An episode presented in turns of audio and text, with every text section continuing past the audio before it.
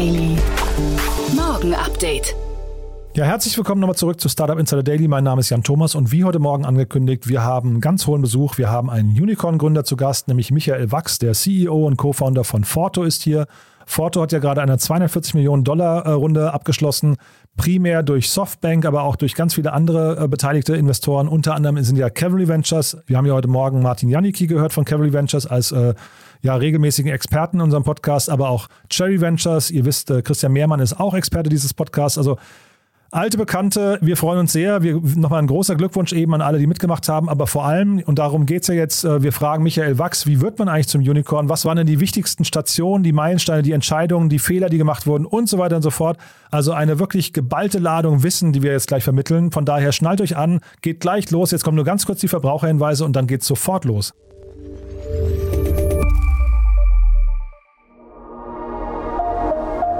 Werbung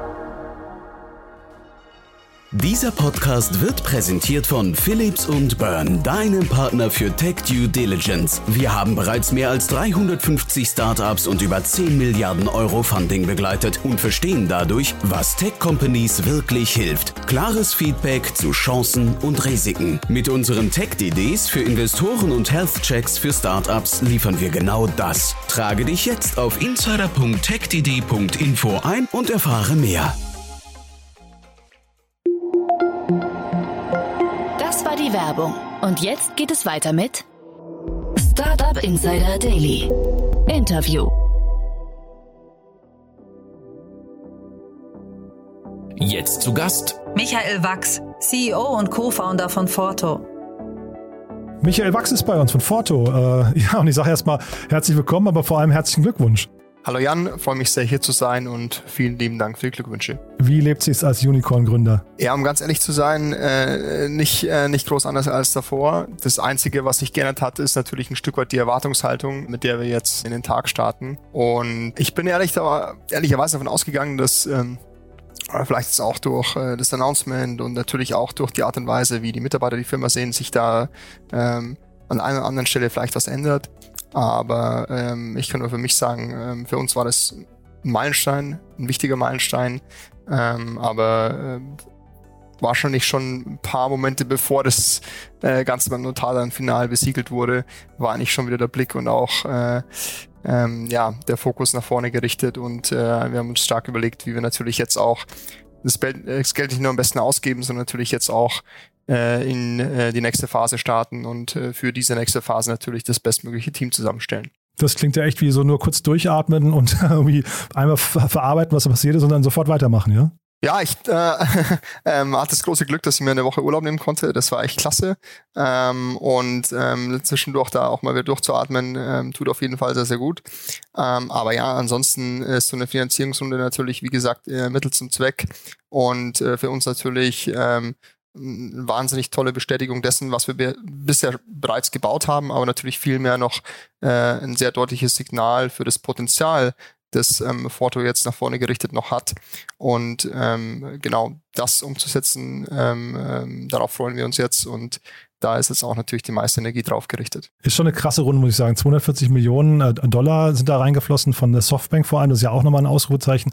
Magst du uns mal kurz mit auf die Reise nehmen? Ähm, vielleicht A, wo seid ihr gestartet und wie habt ihr euch denn auch weiterentwickelt bis zu dem, wo ihr jetzt vielleicht heute seid? Wir haben die Firma ähm, Anfang 2016 gegründet, ähm, weil wir nach äh, ja, sehr ausführlichen Interviews mit unterschiedlichen Kunden, die ähm, Waren importieren, exportieren, äh, Freunden, Bekannten aus der Szene im, in der E-Commerce-Welt, die sich tagtäglich äh, mit ähm, Container-Shipments ähm, und natürlich auch den entsprechenden Dienstleistern ähm, da abkämpfen müssen, ähm, die Bestätigung des Feedback bekommen haben, dass äh, die User Experience und der komplette Service noch kaum digitalisiert ist. Und wir haben einfach ein wahnsinniges Potenzial dahinter gesehen in einer Industrie, die heute über 90 Prozent aller physischen Güter bewegt. Hier eine Dienstleistung zu schaffen, die für den Kunden weitaus ähm, bequemer, einfacher und transparenter ist. Und ja, damit sind wir ähm, 2016 eben, ähm, haben wir 2016 losgelegt, Ähm, Erik und ich haben zu dem Zeitpunkt, wie gesagt, äh, weder irgendwie äh, ähm, noch genau gewusst, was eine Spedition ist, ähm, äh, noch äh, irgendwie mal auch einen Container von innen gesehen. Ähm, und haben uns aber dann wirklich äh, von der Pike auf, würde ich fast schon sagen, hier auf Amazon ähm, äh, die Ausbildung zum Speditionskaufmann Band 1 bis 10 bestellt und sind da wirklich äh, relativ ähm, akribisch ähm, ähm, durch das komplette Ausbildungsprogramm von ähm, Speditionskaufmann und haben das Geschäft von der Pike aufgelernt, um wirklich auch zu verstehen, äh, mit welchen Partnern äh, sind jetzt im ersten Schritt äh, ähm, äh, die ähm, ja, wichtigsten Beziehungen aufzubauen, wie schaffen wir es hier in den entscheidenden Stellen auch im ganzen Pricing-Algorithmus Vorteile zu gewinnen und somit haben wir uns dann wirklich peu à peu in diese Industrie reingearbeitet. Und ähm, zwei, drei, zweieinhalb Monate später hatten wir die ersten drei, vier Kunden, haben die ersten Umsätze verbuchen können. Äh, sechs bis sieben Monate später haben wir dann die erste Seed-Runde geraced. Ähm, damals, glaube ich, knapp zwei Millionen Euro, äh, unter anderem von Cherry Ventures und auch ähm, GFC. Ähm, dann ähm, Ende 2017, ähm, circa ja so 18 Monate nach ähm, Start der Company, haben wir damals 20 Millionen Dollar Series A eingesammelt von Northzone und waren zu dem Zeitpunkt schon um, um die 70 Mitarbeiter. Ähm, und äh, haben uns seitdem natürlich ähm, ja, rigoros darauf fokussiert, weiter ähm, für Kunden, die primär ähm, Seeluftfracht ähm, Ladungen von Asien nach Europa äh, importieren, die bestmögliche Dienstleistung zu schaffen. Und in dem Zusammenhang haben wir dann 2018 auch ein erstes Office in Hongkong aufgemacht. Und ähm, jetzt so ein bisschen fast forward nach vorne sind wir ähm, im Jahr ähm, Anfang 2021 circa 130, 140 Mitarbeiter mittlerweile in Asien an sechs Standorten und ähm, ja ein bisschen über äh, 400 Mitarbeiter in Europa, ähm, die hier für über zweieinhalbtausend Kunden zusehen, dass bei den End-to-End-Shipments in der Supply Chain kein Sand im Getriebe ist. Also das finde ich klingt jetzt unglaublich, Michael. Das wusste ich gar nicht. Also ihr habt quasi euch einen Markt vorgenommen, den ihr beide nicht kanntet, habt keine Container von innen gesehen, wusstet nicht, was eine Spedition oder wie eine Spedition funktioniert habt angefangen, euch das über Amazon selbst drauf zu schaffen und seid jetzt ein Unicorn, vier, vier fünf Jahre später? Also das klingt jetzt ein bisschen zu verrückt also, an, ja, aber, wenn man das aber ich habe das gerade richtig zusammen, aber ist so, ne, oder? ähm, aber also, also, an ein paar Stellen, glaube ich, muss ich noch ein bisschen nachbessern. Ähm, wir hatten uns ursprünglich natürlich schon auch äh, sehr intensiv mit der Wertschöpfungskette auseinandergesetzt. Jetzt muss man aber natürlich sagen, dass die Logistikindustrie an sich das ist so ein bisschen wie eine Riesenzwiebel. Ja, also ganz viele Schalen, kein Kern. Ähm, sich da äh, mal entsprechend mit ähm, auseinanderzusetzen und zu verstehen, wie die Wertschöpfung denn wirklich passiert, welcher Partner welche Assets wirklich besitzt oder nur über Subunternehmer äh, Beziehungen betreibt, das war gar nicht so einfach. Und ähm, das hat für uns echt auch ein, äh, eine gewisse äh, Zeit lang gedauert, natürlich auch das rechtliche Rahmengerüst dafür zu schaffen und ähm, natürlich auch die, die richtige, ja, die richtige Wahl an ähm, Integrationstiefe zu wählen, die es uns ermöglicht, natürlich einen signifikanten Vorteil in der User Experience an unsere Kunden weiterzugeben. Aber natürlich jetzt nicht erfordert, dass wir jetzt hier ähm, LKWs, Container und Schiffe leasen. Und ähm, damit haben wir uns intensiv beschäftigt zu Beginn. Aber ja, Erik und ich haben damals noch die ersten Shipments dann abgewickelt und uns mit den äh, Agenten in China, Taiwan oder auch Indonesien rumgeschlagen, ähm, mit äh, Routings und auch Luftfrachtberechnungen ähm, ähm, beschäftigt. Und das war natürlich aber auch dann mittelfristig ein großer Vorteil, weil wir natürlich auch mit vielen Partnern in der Verhandlung auf Augenhöhe sprechen konnten. Aber wie kann man denn, wenn man einen Markt nicht versteht, überhaupt eine Vision entwickeln am Anfang? Oder wenn man ihn nicht kennt, ich sag mal so, ne? Ja, zunächst muss man sich mal überlegen, ne? Also man kommt in so eine äh, Industrie rein, ich sage mal jetzt vielleicht doch mit so ein bisschen leicht naiven ähm, Techie-Background, äh, ähm, äh, beide äh, von uns, sowohl Erik als auch ich, äh, wie auch Fabian Ferry, die uns damals ja als frühe Investoren unterstützt haben, hatten einen Background in der digitalen Industrie und sich dementsprechend auch schon mal mit ähm, digitalen User Experiences sehr stark auseinandergesetzt. Ja, Erik äh, mit Cloud Numbers und Daily Deal, bei mir war es mit Konux so, ähm, dass wir uns äh, sehr verkrustete Märkte angeschaut haben, die dann peu à peu digitalisiert wurden. Und dementsprechend waren uns diese Muster schon auch ein Stück weit, äh, ähm, ja, waren ein Stück weit gewohnt, äh, war jetzt nichts mehr Neues für uns. Ähm, und dann kommt man aber jetzt in eine Industrie, die ja im Endeffekt ähm, heute so ein Stück weit dafür verantwortlich ist, dass sich die Welt dreht. Ähm, also die Containerisierung vor 65, 66 Jahren, ähm, ja erst in, äh, die ja erstens in, in, in, die Welt äh, äh, gerufen wurde und ähm, zu dem Zeitpunkt dann auch den Einzug ähm, in äh, globalen Handel gefunden hat, ist ja heute dafür verantwortlich, dass über 170 Millionen Boxen im Jahr bewegt werden. Mit Boxen Was meinst du Container? Oder was? 170 Millionen Container, Container die ja? weltweit wow. um die Welt geschifft werden und ähm, damit auch in den letzten 30 Jahren dazu beigetragen haben, dass über eine Milliarde Menschen aus der Armut äh, gezogen werden konnten. Warum? Weil die natürlich jetzt heute äh, ihre Wertschöpfung, ihre Arbeitsleistung zur Verfügung stellen können und gleichzeitig natürlich aber auch günstige Güter äh, konsumieren können. Und ähm, somit war Globalisierung und die Containerisierung ein starker Motor für Prosperity across the world. Ja. Und ähm, jetzt sieht man, wie sich das ähm, Shoppingverhalten äh, von Nutzern äh, durch ähm, Dienstleistungen wie Amazon verändert hat. Ja, also wenn ich jetzt hier unter, während unserem Podcast, während der Aufzeichnung äh, über meine Amazon-App äh, ein AAA Battery Package bestelle, das dauert wahrscheinlich keine 45 Minuten, bis es jetzt dann hier bei mir in der Tür läutet. Ja, vielleicht bekommen wir das sogar noch mit. Ähm, und ich kann wirklich dem Fahrer ums Hauseck folgen und wenn er zwischendurch noch irgendwie Pipi machen muss, ja, dann äh, bekomme ich wahrscheinlich irgendeine Notification. Jetzt stell dir mal vor, du bist hier BASF und importierst 300.000 TU im Jahr, also 300.000 20-Foot Equivalent Units, das sind quasi 20 Fuß Container ja, da bekommst du keine Notification und du kannst dem Fahrer die letzten Meter nicht folgen. Da bekommst du halt einmal die Woche irgendwie ein Excel-Sheet-Update, äh, wo Containernummern drin sind. Äh, das äh, wird alles manuell eingepflegt und eingespielt. Zum Großteil sind Daten dann falsch, veraltet, überholt. Und das macht es natürlich unfassbar schwer, in so einem komplexen Prozess äh, den Überblick zu behalten.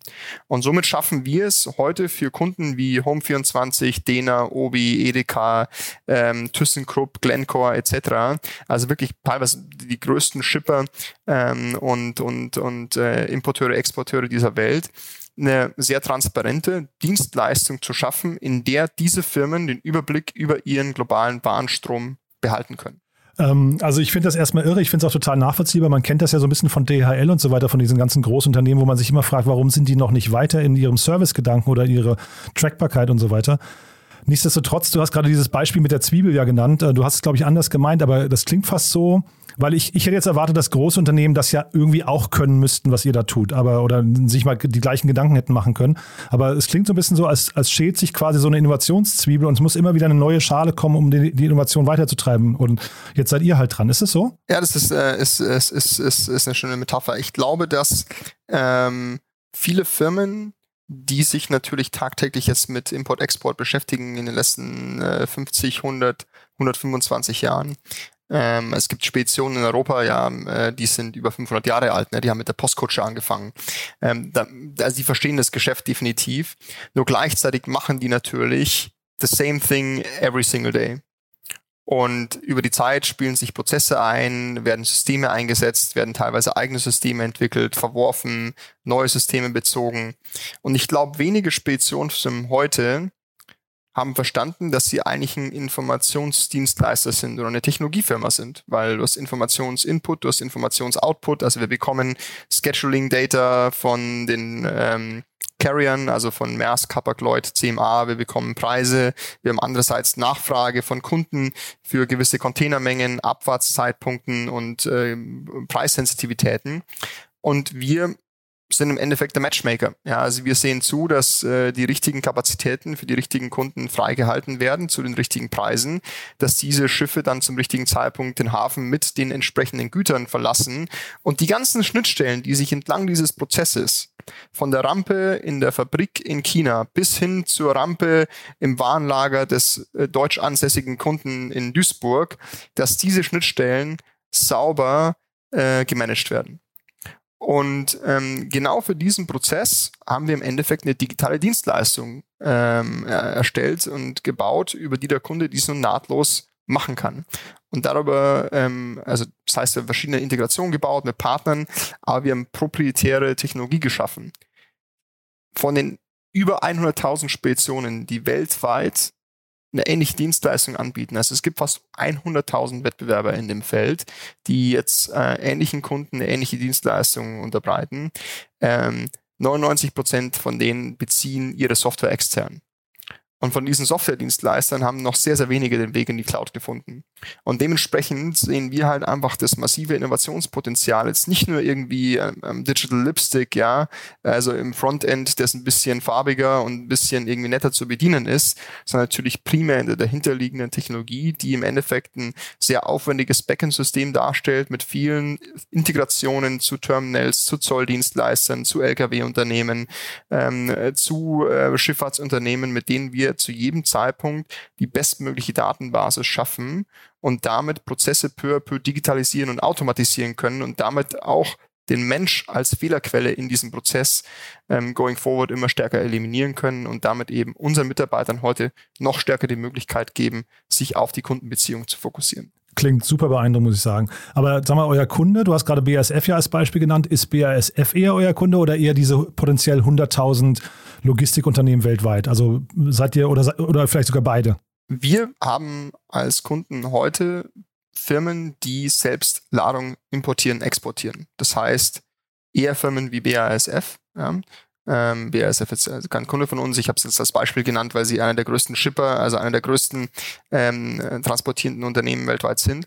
Ähm, ähm, aber wie gesagt, solche Unternehmen wie Home24, wie MyToys, äh, wie Zalando, äh, die natürlich ähm, hier Private Label Ware auch aus Fernost importieren, ähm, die brauchen unsere Dienstleistung, um sicherzustellen, dass dieser Prozess end-to-end -end nahtlos läuft. Und dann going forward hast du gerade schon angesprochen, wo geht jetzt eure Reise hin? Du hast ja eben schon gesagt, man muss jetzt so ein bisschen drüber nachdenken, wofür gibt man die 240 Millionen aus? Äh, gibt es da schon eine Antwort? Ja, die gibt es auf jeden Fall. Ähm, also es ist nicht so, dass wir rausgehen und sagen, wir raisen ist mal ein bisschen Geld und ähm, dann überlegen wir uns, was wir damit machen. Äh, das ist im Endeffekt jetzt kein sequenzieller, sondern schon ein stark paralleler Prozess. Ähm, sprich, ähm, wir haben eine sehr ausführliche und, und, und aufwendige Strategie, die über Jahre entwickelt wurde und jetzt eben auch äh, über die nächsten zwei, drei Jahre ähm, sehr detailliert die nächsten Bausteine äh, runtergliedert. Und ähm, das kann man insofern zusammenfassen, dass wir ähm, ungefähr 750 bis knapp 1000 Leute in den nächsten 24 Monaten, äh, 24 bis 36 Monaten heiern werden. Ähm, und ähm, diese primär im Bereich ähm, ähm, Technologie, also Software Engineers, Product Managers, ähm, aber eben auch im Sales- und Marketing-Bereich, ähm, wie auch im Operations- und Logistik-Bereich, wo wir, und das ist der zweite große Block neben dem Ausbau unserer Technologiedienstleistungen und äh, der Software, ähm, äh, wo wir auch sehr stark europäisch expandieren werden. Wir haben jetzt gerade ein Office in Dänemark aufgemacht. Äh, wir sind auch gerade dabei, unsere Fühler stärker in Richtung ähm, Südeuropa auszu, äh, auszustrecken. Da werden bald noch ein paar neue News kommen. Ähm, und somit ähm, wird in eineinhalb bis zwei Jahren äh, vollkommen außer Frage sein, wer der führende Dienstleister für digitale Speditionsdienstleistungen in Europa ist. Also das klingt schon mal, das klingt schon mal sehr groß gedacht, muss ich sagen. Also freue ich mich auch auf die News, wenn wir darüber sprechen. Äh, klingt aber auch so ein bisschen so, weil ich finde gerade dieses Thema anorganisches Wachstum momentan, wir sehen relativ viele M&A-Transaktionen. Das klingt so ein bisschen so durch, als könnte das eine Option sein für euch.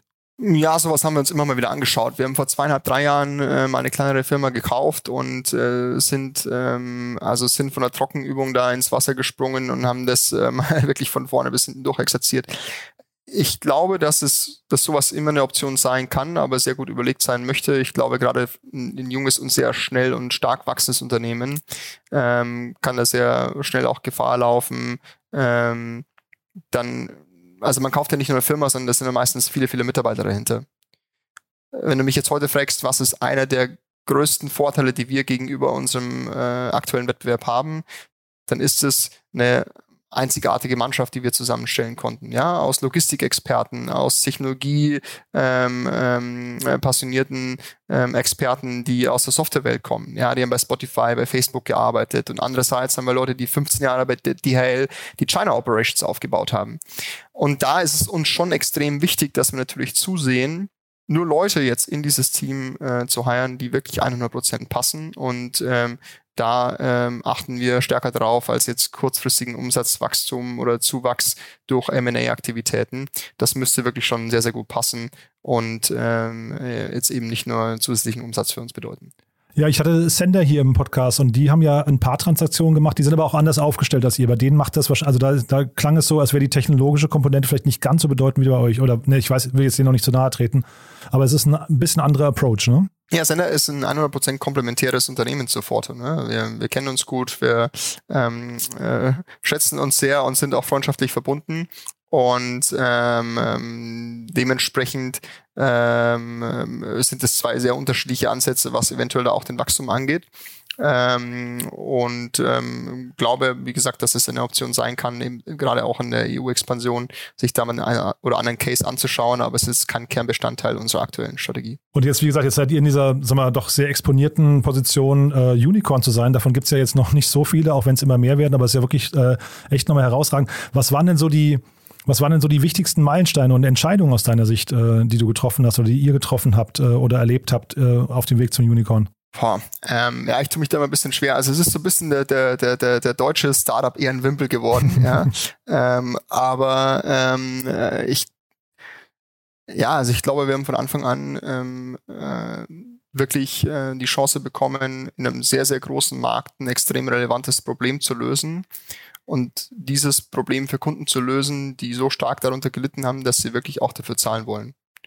Und ähm, ich glaube, dass jetzt ähm, gerade in dem Segment äh, Freight Forwarding und ich würde mal sagen vertikal integrierte Marketplaces mit einer sehr, sehr umfangreichen Technologiedienstleistung, da gibt es jetzt kein perfektes Playbook. Ja, also es gibt jetzt nicht irgendwie 100 Softwareunternehmen, die vorher in einem ähnlichen Feld gegründet wurden, wo man ein bisschen sich an Metriken entlangziehen kann, entlangraffen kann, um nochmal zu checken, okay, bewege ich mich in die richtige Richtung, mache ich noch alles korrekt. Und so geht's auch beim Hiring weiter. Sprich, wir mussten jeden Tag aufs Neue eigentlich wieder unser Playbook äh, äh, neu schreiben und, und weiterentwickeln, ähm, was einerseits extrem viel Spaß gemacht hat, aber durchaus in, in manchen Belangen auch komplex war. Und ich glaube, da ähm, ähm, sind wir einfach mittlerweile gut drin geworden geworden, ähm, aus einem sehr, sehr starken Team heraus, ähm, die richtigen nächsten Schritte äh, zu definieren in doch auch so ein Stück weit äh, eine Trailblazer-Fashion eben in einem Segment, das äh, zum jetzigen Zeitpunkt noch nicht so stark digitalisiert ist, wo es jetzt noch nicht unfassbar viele Milliardenunternehmen gibt im, im Bereich der Logistik-Technologiedienstleister. Äh, und ähm, ja, das, glaube ich, wird auf jeden Fall noch äh, sehr viele spannende weitere Kapitel geben in dem Sektor. Ich habe heute Vormittag äh, einen sehr empfehlenswerten Podcast von Christoph Bursig, heißt der, äh, also digitale Vorreiter, äh, gehört. Und der hatte den, äh, ich glaube, Thomas Palm heißt der von Capital G, also ehemals Google Ventures, ähm, zu Gast. Und, und also sehr spannender Podcast, kann ich nur empfehlen, können wir auch gern verlinken. Aber auf jeden Fall, ähm, einer der Punkte, den er adressiert hat, da habe ich an dich gedacht, ist, ein, ein herausragender Gründer muss in der Lage sein oder ein Startup muss in der Lage sein, perfekt zu priorisieren. Und das vielleicht nochmal als Frage an dich, weil ich meine, ihr seid jetzt den Weg gegangen, ihr seid jetzt an einem, an einem Punkt, wo man euch, glaube ich, auf jeden Fall ernst nehmen muss. Und das klingt ja so, als seid ihr here to stay. Ne? Ähm, wie priorisierst du? Ja, ich ähm, würde dir 100% recht geben. Das war für uns in der Vergangenheit immer wieder auch die ähm, schwierigste Frage. Ähm, in einem Markt wie in unserem kannst du ja tausend Sachen gleichzeitig machen. Export nach Middle East, ja, weil du einen Anruf bekommst aus Dubai, dass die jetzt irgendwie mehr Waschmaschinen oder Klimaanlagen brauchen im Sommer. Ähm, äh, Export in die USA, weil dort Holz gerade knapp ist aufgrund der äh, Waldbrände und de des Käferbefalls in Nordkanada. Im nächsten Schritt dann Import aus Südamerika. Also es gibt unfassbar viele Trade Lanes und natürlich auch unterschiedliche Trade Modi, See, Luft, Bahn, LKW, ähm, sehr viele interessante Dienstleistungen, die man da zuschalten kann, Finanzdienstleistungen, Versicherungsdienstleistungen, ähm, eigens entwickelte Software. Und da immer wieder auch den Fokus zu finden, sich auf das relevanteste Thema zu fokussieren ähm, und das wirklich zu 100 Prozent zu verfolgen das ist unser, unser täglich Brot. Das ist wirklich, ähm, das ist für mich Execution im Sinne von ähm, genau abzuwägen, okay, wo habe ich jetzt das größte Potenzial, ähm, äh, wo ist der Weg für mich zum jetzigen Zeitpunkt vielleicht am einfachsten, wo habe ich äh, vor allem jetzt auch schon ähm, die, die besten Leute dafür. Aber gleichzeitig, wenn ich jetzt drei andere Sachen nicht mache, welche Opportunitäten entgehen mir denn dann und was, mit welchen Kosten ist es verbunden? Und ähm, wir machen das schon sehr, sehr lange nicht mehr so, dass äh, wir uns zu zweit einsperren und ähm, äh, ähm, dann äh, da überlegen, sondern es sind im Endeffekt wirklich komplexe crossfunktionale Entscheidungsprozesse, wo wir uns ähm, drei, vier Mal im Jahr für äh, ein, zwei Tage auf dem Offsite begeben, wo wir genau diese Fragen en Detail diskutieren. Wir bereiten das sehr, sehr genau vor ähm, und ähm, sind da sehr, sehr zahlengetrieben. Ähm, und ähm, ich glaube, dass so früh wie möglich, ähm, das eben auch ähm, uns geholfen hat, ähm, diese Themen sehr zahlengetrieben zu verfolgen und ähm, dann eben auch uns an das Beschlossene zu halten. Und jedes Mal, wenn wir es nicht gemacht haben, mussten wir auch dafür bezahlen. ja, das wollte ich mich gerade fragen. Also das heißt, diese Offsites sind auch dafür da, um dann quasi es nochmal zu hinterfragen. Also ist das so die Frequenz, in der das tut oder, oder passiert das häufiger? Weil ich meine, es kann ja mal sein, man hat sich falsch entschieden. Und du sagst gerade, ähm, wenn ihr abgekommen seid von euren Entscheidungen, habt ihr dafür Lehrgeld bezahlt. Aber wie oft kann man quasi so eine Entscheidung nochmal challengen? Also ich glaube, dass wir unsere äh, Vorgehensweise deutlich öfter hinterfragen als drei bis viermal im Jahr. Ich glaube aber, dass es ähm, das Hinterfragen und Kontrolle sehr eng geschaltet sind. Sprich, wir kontrollieren, kontrollieren natürlich täglich, inwieweit wir vom ursprünglichen Plan abweichen, warum wir davon abweichen und wie stark. Und ähm, sollte sich das zu stark in die eine oder andere Richtung bewegen, ja, zu schlecht, zu gut, ähm, dann wird natürlich sehr schnell reagiert.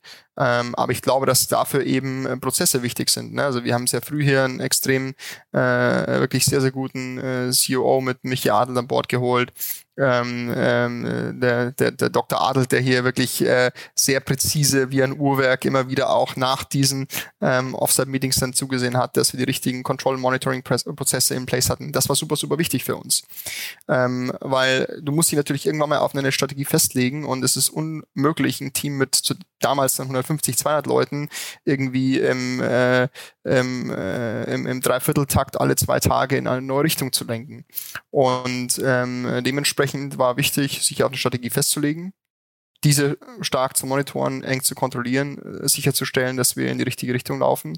Und äh, sollte das nicht so gewesen sein, und das hatten wir einige Male, ja, ähm, vier bis sechs Wochen nachdem wir gewisse Maßnahmen eingeleitet haben, kamen die Ergebnisse nicht so, wie sie geplant waren, haben wir falsch geplant, haben wir nicht das richtige Team in place, haben wir eventuell auch das falsche Thema gewählt.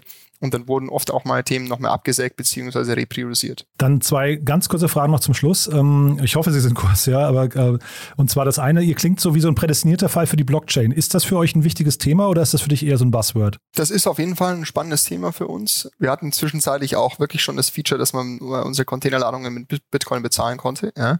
Äh, jetzt will ich aber die beiden Themen, äh, jetzt will ich aber die beiden Themen nicht vermischen. Also es gibt durchaus schon ähm, Blockchain-basierte Prozesse in der Logistikwelt. Für Forto bisher war es kein relevantes Thema. Aber damit möchte ich nicht ausschließen, dass es relevant wird. Nee, weil ihr müsst ja auch wahrscheinlich irgendwie dranbleiben an den, sag mal, es könnte ja der nächste Challenger um die Ecke kommen, der dann quasi euch wieder alt aussehen lässt. Ne? Das könnte ja so ein Blockchain-Thema möglicherweise sein. Das Komplexe in dem, in dem Umfeld ist, also du brauchst die Infrastruktur. Die Infrastruktur bedeutet, du musst die relevanten Parteien so zusammengeschalten haben, dass sich überhaupt eine ein Blockchain-Prozess umsetzen lassen würde.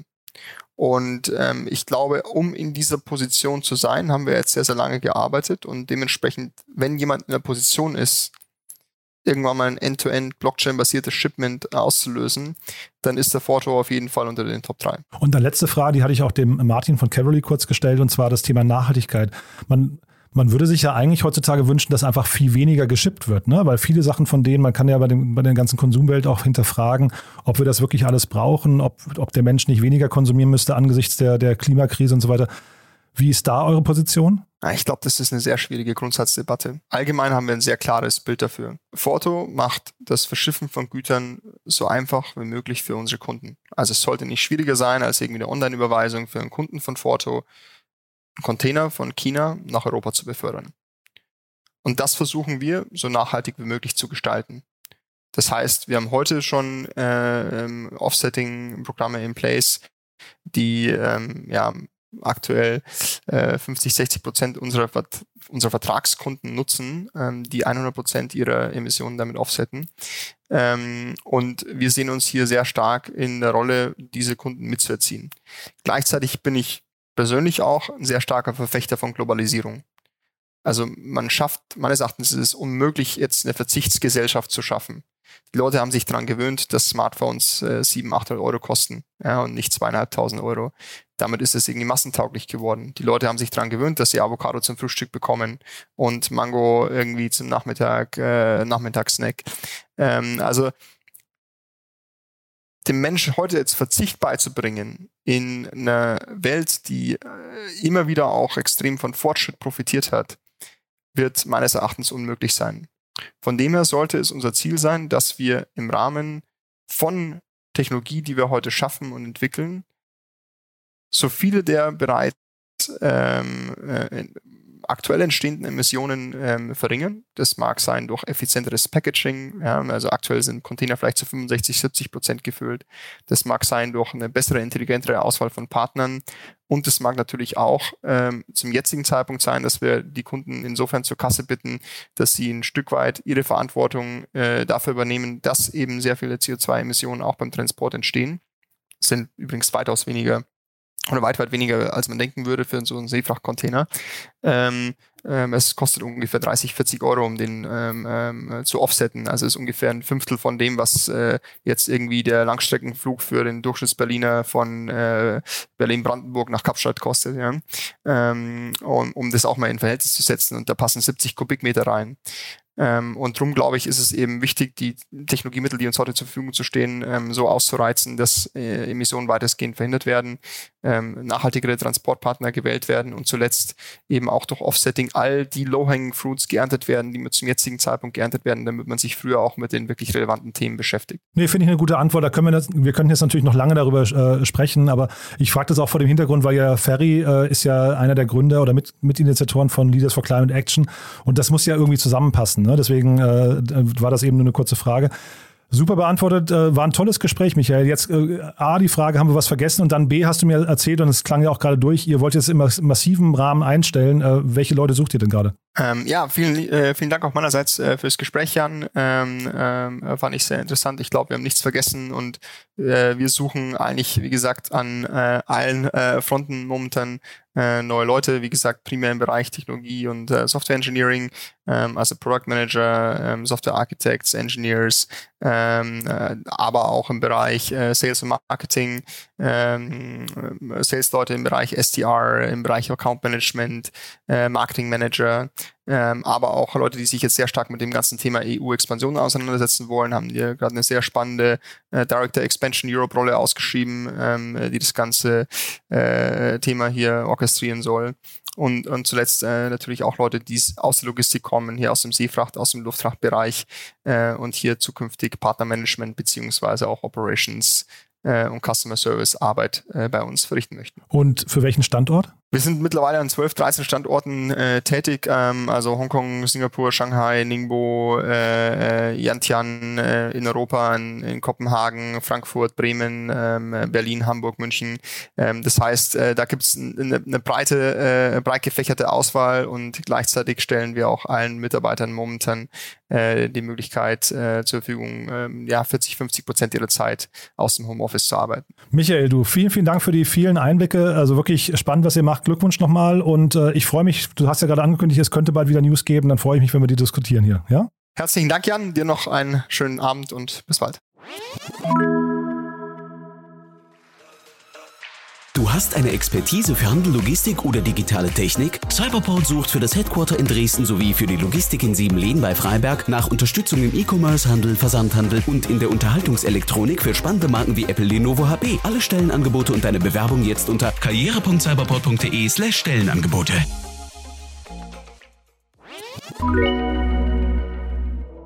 Startup Insider Daily, der tägliche Nachrichtenpodcast der deutschen Startup-Szene. Ja, ich hoffe, ich habe nicht zu viel versprochen. Das war Michael Wachs, der Co-Gründer und CEO von äh, Forto. Echt eine spannende Story und was mich am meisten beeindruckt hat, wie gesagt, ihr habt es ja auch gemerkt, ich habe ja nachgefragt, weil ich es einfach nicht glauben wollte. Die Jungs haben sich dem Thema genähert, obwohl sie eigentlich keine Ahnung von dem Thema hatten und das finde ich mega beeindruckend. Wie gesagt, nach fünf Jahren schon zum Unicorn und man hört es ja durch, die Reise ist noch nicht zu Ende, von daher wir bleiben dran. Vielen Dank nochmal, Michael, für das tolle Gespräch, für die vielen Insights und vielen Dank natürlich an euch fürs Zuhören. Hat mir großen Spaß gemacht und ich freue mich, wenn wir uns morgen wieder hören. Bis dahin, euch noch einen schönen Tag. Ciao, ciao.